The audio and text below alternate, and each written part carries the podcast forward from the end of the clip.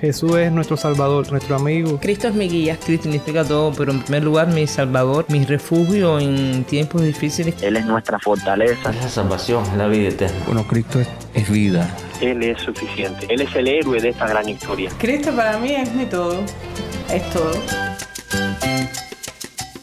Estás escuchando a El Faro de Redención. Cristo desde toda la Biblia para toda Cuba y para todo el mundo.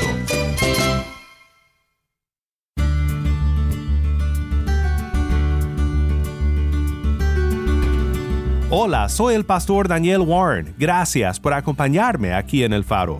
Estamos hoy en una serie recurrente titulada Predicaciones desde Cuba. Aquí en El Faro siempre es un placer poder compartir contigo sermones de nuestros amados amigos que son pastores en Cuba. Hoy vamos con el pastor Jorge Duquesne de la Iglesia Bautista de Regla en La Habana, Cuba. El pastor Jorge trae un mensaje de 1 de Pedro 5, versículo 6. Quédate conmigo para ver a Cristo en su palabra.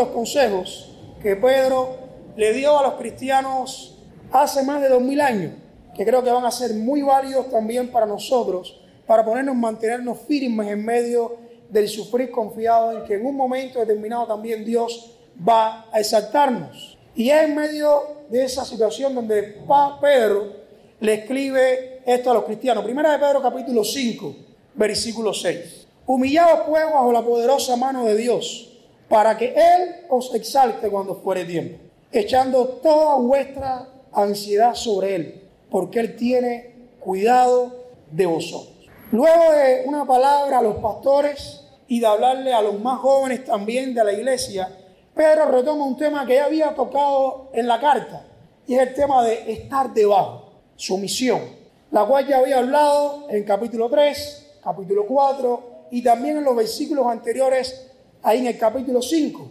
Pero ahora eh, lo ve desde el lente de la humildad. Antiguamente lo había visto desde el lente de la sumisión, como ya hemos visto, la sumisión a los gobernantes, la sumisión a, a los jefes, la sumisión también en la familia, en la iglesia.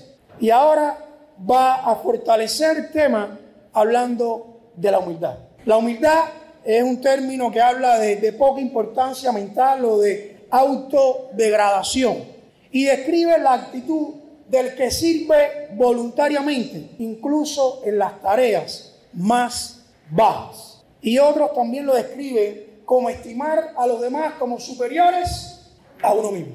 Así que cuando uno habla de humildad y esa palabra, eh, mis hermanos, tenemos que tener en mente algunas de esas características que también Pablo, Pedro, mejor dicho, quería que esos cristianos del siglo primero, y por qué no también nosotros, pudiéramos adoptar y tenerla. Pero la realidad es que la humildad, como en aquel tiempo, tampoco es bien vista. De hecho, cuando usted es una persona humilde, muchas veces lo que viene a la mente es una persona cobarde, eh, mire, este se quedó cagado. Entonces, la humildad es más vista. Si usted no responde cuando las personas le hablan, si usted lo que está existiendo, y siempre ha visto de mala forma el tema de ser humilde. Es como una debilidad. En aquel tiempo se veía igual. De hecho, solo se veía la humildad en los esclavos. Y para cómo ellos lo tenían que hacer involuntariamente. Así que Pedro, luego de hablarnos de diversas áreas en las cuales debemos estar debajo, eh, lo cual eso también significa sufrimiento. Va a darnos también algunas palabras de ánimo ya al terminar su carta. Y es que el ser firme o mantenernos firmes en medio del sufrir y en medio de esa humillación y en medio de esa sumisión, mi hermano, nos va a hacer también disfrutar de la exaltación que Cristo tiene preparada para nosotros. Y es algo que no podemos olvidar, no en este tiempo, sino que ellos tampoco en aquel tiempo podían olvidar. Para que de alguna manera todos los cristianos podamos aprender a vivir en medio del sufrimiento. Va a ser algo que no podemos olvidar. Ahora, quiero hacer otra pregunta. porque Pedro tiene algunas cositas que decirnos. ¿Cree usted que Dios se equivoca? Mi hermano, si hoy estamos aquí sentados, si hoy podemos también darle gracias a Dios por lo que ha estado aconteciendo, a pesar de nuestra inconformidad, a pesar de nuestras incomodidades, de nuestros deseos de cambio, de la escasez que tenemos, mi hermano, es porque la poderosa mano de Dios nos ha sostenido hasta aquí. ¿Lo cree usted así? ¿Cree usted en un Dios que provee? ¿Lo ha estado haciendo durante todo este tiempo? Entonces, aún en medio de lo que estamos viviendo, usted y yo podemos decir confiadamente que la mano de Dios ha estado sobre nosotros. Y déjeme decirle otra cosa, así va a seguir siendo, porque Él es Dios y Él no cambia. Por eso, mi hermano, el llamado de Pedro a humillarnos bajo la poderosa mano de Dios, porque ese va a ser el mejor lugar donde tú y yo vamos a poder estar en medio de este tiempo, porque nos toca de alguna manera aceptar la voluntad de Dios y aceptar la voluntad de Dios es aceptar que tú y yo vamos a sufrir. Y esa es una realidad que no podemos eh, pasar por alto. Aún cuando no nos guste, va a llegar. Y cuando nos toque aprender, ya sea por comprensión bíblica o por las pruebas que puedan venir, mi hermano, todo ese sufrimiento nos va a hacer depender de la gracia, la misericordia y el cuidado de Dios. Por eso es necesario que tú y yo suframos.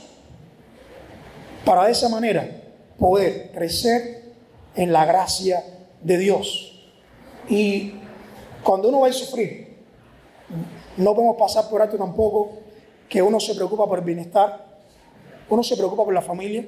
De hecho, sé que muchos padres están pensando en el simple hecho de emigrar, no por ellos mismos, sino por sus hijos. Produce sufrir ese deseo. Produce también una preocupación, un estrés por la salud, el sustento. ¿Qué voy a comer? ¿Cómo voy a proveer para el hogar? Y yo estoy convencido, mi hermano, que es difícil. Hay dolor, hay ansiedad, hay ganas de de emigrar, pero mi hermano, en medio de todo lo que pueda generar ese sufrir, Cristo tiene cuidado de nosotros. ¿Usted está convencido de eso? ¿Estás convencido que Dios cuida de ti? Esa es una realidad que no podemos olvidar porque Cristo ha prometido caminar con nosotros, estar con nosotros todos los días, hasta mañana por la mañana, una semana, no, todos los días, hasta el fin del mundo. Y esa promesa la va a cumplir.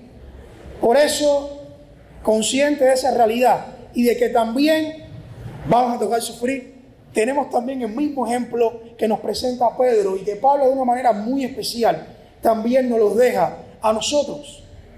Consciente de que si Él sufrió, nosotros también vamos a sufrir. Y Pablo nos lo dijo de esta manera.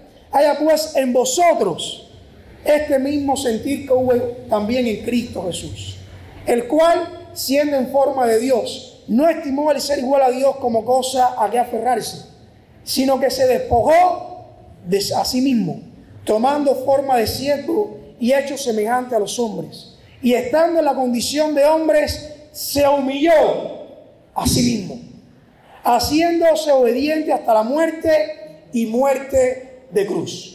Por lo cual también Dios le saltó hasta lo sumo y le dio un nombre que es sobre todo nombre, para que en el nombre de Jesús se doble toda rodilla de los que están en el cielo en la tierra y debajo de la tierra. Y toda lengua confiese que Jesucristo es el Señor para gloria de Dios Padre. Si Cristo se humilló, si Cristo sufrió, ¿quiénes somos tú y yo para no sufrir? ¿Quiénes? Ah, pero a él no se le fue la electricidad. En su tiempo no había electricidad.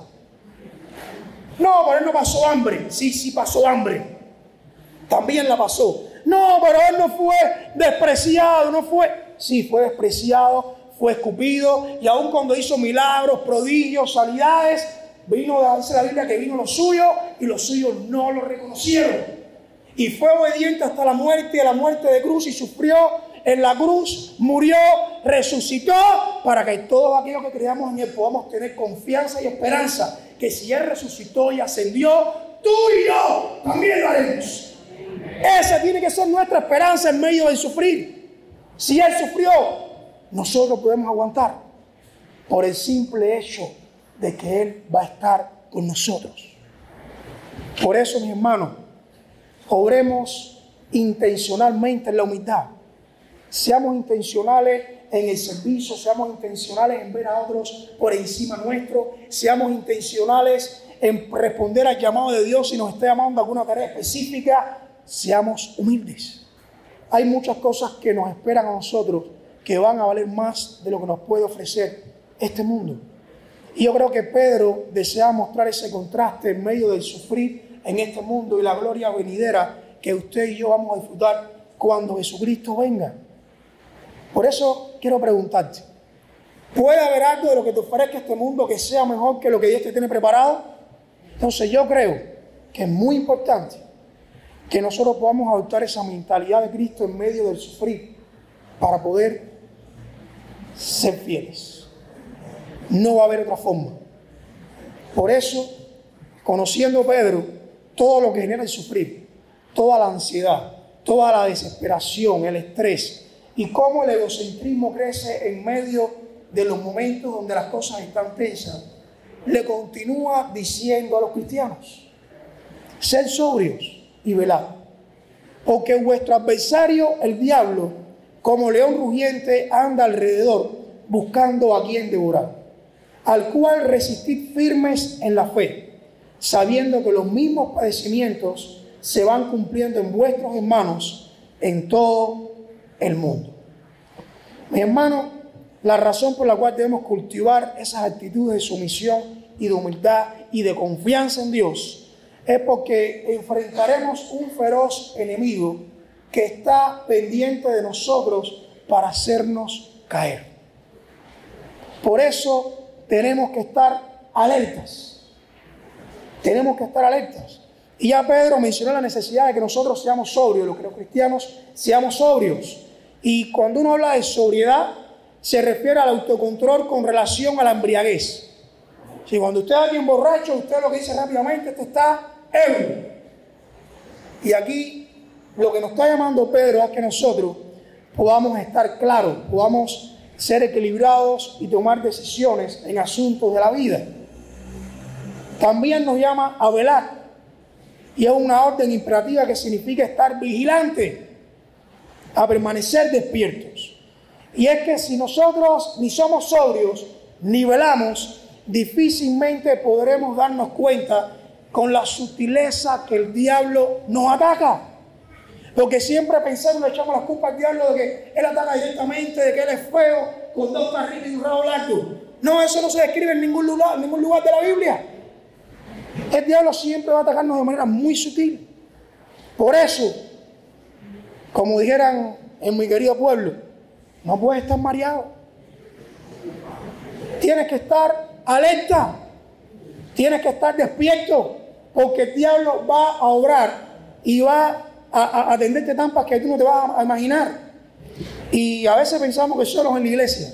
Pero la realidad es que el diablo va a atacar toda área de nuestra vida. En lo personal, en la familia, en el trabajo, en la escuela, en la iglesia. Él va a estar pendiente de todos nosotros. Aún cuando no es presente, sí van a estar el diablo y su demonio que pueden estar obrando alrededor nuestro. Y eso eh, a nosotros no nos gusta hablar, pero sí tenemos que estar claros de esa realidad.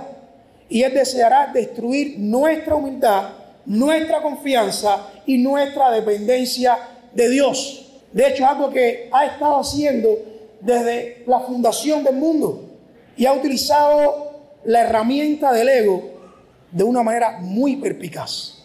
Y lo ha hecho por experiencia propia. De hecho, ¿de dónde vienen los pleitos? Yo tengo la razón. La ira, yo he sido herido. La envidia, yo no he sido prosperado como él.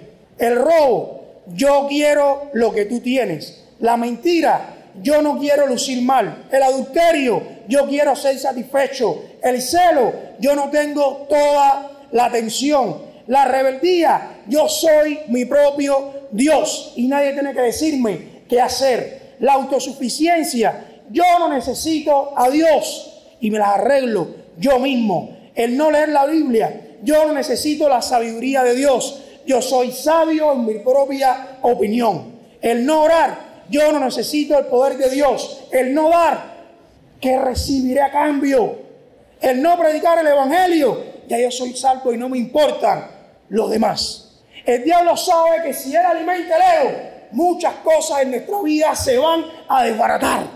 Por eso tenemos que ser muy suplicaces y estar alertas a la manera que Él ha estado trabajando con nosotros, porque sí lo sabe hacer. Seamos cuidadosos porque de manera muy sutil nos puede estar haciendo caer y también estar levantando nuestro orgullo, que sin darnos cuenta, porque como somos nosotros mismos, estamos siendo satisfechos, no vamos a estar viendo la manera en que Él está trabajando. Interesantemente también, Pedro le está diciendo a los cristianos que el diablo anda alrededor nuestro. El diablo anda en nuestro perímetro. El diablo, sus demonios andan alrededor nuestro. Están observándonos, saben lo que nos gusta, saben nuestras atracciones. Por eso, estemos alertas. Seamos sobrios en nuestra manera de vivir. Por eso, mis hermanos, eh, hay que estar despiertos. Y en los momentos como estos, donde muchos piensan que estar en Cuba es lo último de la tierra, no, no es así. Pero tenemos que estar conscientes que aún en estos momentos de sufrimiento, el diablo los va a utilizar para hacernos caer, pues damos nuestra dependencia de Dios, va a hacer crecer nuestro ego, va a hacer crecer eh, todo aquello que de alguna manera Dios rechaza. Y cuando uno va a la historia, el ego ha destruido familias, el ego ha destruido planes, el ego ha destruido liderazgos eclesiales, el ego ha dividido iglesias, ego es una de las armas más poderosas que sabía Pedro que el diablo podía usar. Por eso es muy importante que los cristianos estemos sobrios, estemos claros en cómo Él está obrando para que entonces no caigamos y podamos nosotros mantenernos firmes en medio del sufrir. Y cuando uno va quizás también a toda la historia bíblica, se va a encontrar que no fuimos los únicos que hemos pasado por esto. Cuando leía la biografía Siempre me han maravillado varios de ellos, pero usted va a Jesús comentando por él y sufrió. Va Pablo y también sufrió. Va Juan, también sufrió. Va Policarpo, también sufrió. Va Sauranola, Policarpo, cuántos padres de la iglesia, desde Juan no, Lutero, tenemos a Billy Graham un poco más para acá. Todos a través de la historia, todos los cristianos tuvieron que pasar por sufrimiento. Y al mismo tiempo han sido tentados y atacados por el diablo. Pero hay que mantenerse firmes. Si está usted dispuesto a darle gloria a Dios en medio del sufrimiento, tenemos que permanecer firmes. Y para eso es muy importante que seamos muy intencionales trabajando con nuestra humildad y con nuestro dominio propio. Si no tenemos dominio propio, mis hermanos, nos va a ser muy fácil manchar el testimonio de Jesucristo alrededor de las personas que Dios ha puesto a nuestro lado para que nosotros podamos marcar la diferencia. Por eso, tengamos cuidado. En esos momentos difíciles, recuérdese de las palabras de Pablo a Timoteo. Aunque Dios nos ha dado qué cosa? Espíritu de cobardía, sino de poder, de amor y de dominio propio. Y le continúa diciendo, participa de las aflicciones por el Evangelio, según el poder de Dios. Mi hermano, debemos ser intencionales en trabajar en, ese dominio propio. Porque sin darnos cuenta, el sufrir va a llegar. Y las formas de manifestar lo que está aconteciendo en nuestra vida puede ser muy variada. De hecho, Jesús nos dijo lo siguiente. Una nación entrará en guerra contra otra y un reino contra otro reino. Habrá grandes terremotos, hambres y plagas en muchos países y sucederán cosas aterradoras y grandes señales milagrosas del cielo. Pero antes de que ocurra todo eso, habrá un tiempo de gran persecución. Los arrastrarán a las sinagogas y a las prisiones y serán sometidos a juicio ante reyes y gobernantes, todo por ser mis seguidores. Pero esas cosas sucederán y serán oportunidad para que ustedes les hablen de mí. Todo el sufrir que puede llegar a nuestra vida va a ser una oportunidad para que nosotros hablemos de Jesucristo. Estemos en la cama de un hospital, va a haber alguien al lado nuestro que puede que mañana parta con el Señor y usted ha sido puesto en ese lugar para que le predique el Evangelio. Puede que usted esté en una cola estando muy malhumorado, pero la persona que esté delante de usted también esté sufriendo y está a punto, a punto de ponerse una soga en el cuello. Y quizás Dios se la ha puesto ahí para que usted le predique el Evangelio. Son oportunidades, como dice Jesús, que se ha puesto y han puesto delante de nosotros para que nosotros podamos predicar el Evangelio. Y continúa diciendo, mas seréis entregados aún por vuestros propios padres y hermanos y parientes y amigos, y matarán a algunos de vosotros, y seréis aborrecidos de todos por causa de mi nombre. Pero ni un cabello de vuestra cabeza perecerá. Dios en medio del sufrir va a cuidar de nosotros. Va a cuidar de nosotros, pero nosotros tenemos que mantenernos firmes. Por eso te pregunto, ¿has comprendido que parte de la voluntad de Dios para nuestra vida es que suframos? Parte de la voluntad de Dios para nuestra vida es que tú y yo suframos. Pero en medio de ese sufrir donde nosotros tenemos que responder con humildad y con dominio propio. Y continúa diciendo el apóstol, versículo 10 del capítulo 5 de Primera de Pedro, mas el Dios de toda gracia, que nos llamó a su gloria eterna en Jesucristo, después que hayáis padecido un poco de tiempo, Él mismo os perfeccione, afirme, fortalezca y establezca. A Él sea la gloria y el imperio por los siglos de los siglos. Amén. Mi hermano, hemos sido creados desde antes de la fundación del mundo para buenas obras. Y eso es lo que nos habla también Pablo en Efesios. Y a Dios le plació llamarnos, salvarnos, para que nosotros le demos gloria a Él en medio del sufrir. Es la realidad, aun cuando no nos guste, pero estamos para eso. Y puede alguno pensar que el cristianismo eh, es solo sufrimiento y el vivir en la calle sabroso. Pero cuando yo escucho a los predicadores de este mundo, cuando yo escucho, por ejemplo, a Bad Bunny, marihuana y bebida, yo me digo, ¿eso es lo que me va a ofrecer el mundo? Ron, sexo, bebida. Pregúntale a ellos si no sufren. Nadie les habla del sufrimiento que tienen por el hecho de sentirse solos, aun cuando están rodeados. Este mundo no va a ofrecernos nada comparado con lo que Dios tiene preparado para nosotros. Por eso aprendamos en medio del sufrir a darle gloria a Dios y no vayamos detrás de las migajas que este mundo nos está dando. Son lindas, son apetecibles, parecen buenas. De hecho, posiblemente sean lindas a la vista. No caigas en las trampas del diablo. Prefiere vivir sencillo, siendo humilde, pero no con el miedo a caer. Sé firme, mantente firme. Sufre el Evangelio.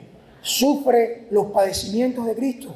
Por eso, mis hermanos, yo, yo siempre me pregunto, si en Cristo se sufre teniendo esperanza, yo me digo, ¿cuánto más nos sufrirán las personas sin Cristo? Cuando no tienen una esperanza eh, o tienen una esperanza más puesta. Los cristianos que tenemos la verdad, estamos apagados y no estamos dándole gloria a Dios donde tenemos que darle gloria a Dios. No estamos dando un testimonio digno donde tenemos que dar un testimonio digno. Y entonces toda la sabrosura y recurrencia aquí en la iglesia. Pero en la cola, ¿cuántos cristianos se transforman? ¿Los ha visto usted? Realmente creo, mi hermano, que sin el llamado eficaz de Dios, sin estar convencido que hemos sido salvados por gracia, mi hermano, no podemos aguantar el fuego de pruebas que provee el sufrir. Por eso es importante que tú y yo pasemos por un poco de tiempo por la universidad del sufrimiento y que la probemos. Yo estoy muy seguro que algunos en algún momento caen. Quizás algunos pueden suspender una asignatura. Pero que podamos estar convencidos que Dios nos va a acompañar y con esa misma compañía nosotros podamos pararnos fuertes y mantenernos firmes en medio de sufrir. Si tú has estado cayendo en este tiempo, si has estado tibio, yo creo que es el momento adecuado para decirle a Dios, he comprendido que parte de tu voluntad es que yo sufra y quiero mantenerme firme. Y si aún tú estás ahí firme y el diablo está atacándote y crees que no hay salida, déjame decirte algo. Sí la hay. Sí la hay. Dice la misma palabra de Dios que Él te va a perfeccionar, Él te va a firmar, Él te va a fortalecer y Él te va a establecer. Por tanto, mantente firme. Aun cuando la tormenta sea fuerte, aun cuando el frío nada más que tenga, bueno, ya no puede ni hielo, o a lo mejor no hay ni luz. Cuando el frío no tenga nada y no tenga ni hielo, mantente firme. Aguanta. Tenemos que marcar la diferencia en medio de nuestra generación. Tenemos que darle gloria a Dios en todo momento y poder quizás de esa manera terminar como terminó Pedro esta parte. A Él sea la gloria. A Él sea el imperio por los siglos de los siglos. Amén. Porque si tú y yo estamos hoy aquí y hemos permanecido firmes, ha sido porque Él nos ha llamado y nos ha hecho fieles. Yo creo que eso es un motivo para agradecer a Dios, ¿no es así? ¿Está usted agradecido a cómo Dios obró? Amén. Amén. Gracias a Dios por lo que ha hecho. Y culmino con las palabras de Pablo en Romanos capítulo 8, versículo 18. Pues tengo por cierto que las aflicciones del tiempo presente no son comparables con la gloria venidera que en nosotros ha de manifestarse. Mis hermanos, nada de lo que este mundo pueda ofrecernos, nada del sufrimiento que ha de llegar que estemos pasando, se va a comparar con lo que ya usted y yo tenemos reservado en el cielo.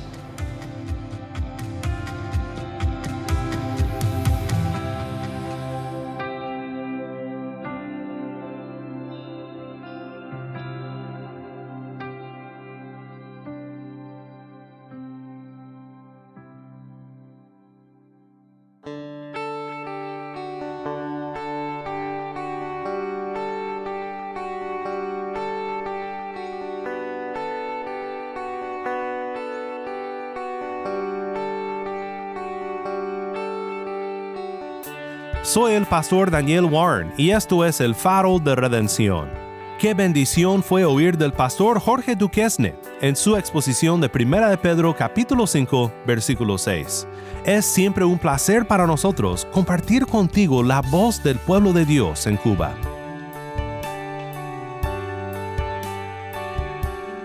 Te agradezco por pasar estos tiempos con nosotros estudiando temas que nos fortalecen en nuestra fe y en nuestro caminar cristiano. No olvides que también nos puedes seguir en las redes sociales, en Facebook, Instagram y Twitter. Solo busca el faro de redención. Allí encontrarás más contenido durante la semana para animarte en tu fe y para mantenerte informado sobre el ministerio del faro. Para más información sobre este ministerio y sobre cómo tú puedes formar parte de nuestra misión, visita nuestra página web elfaroderedención.org. elfaroderedención.org.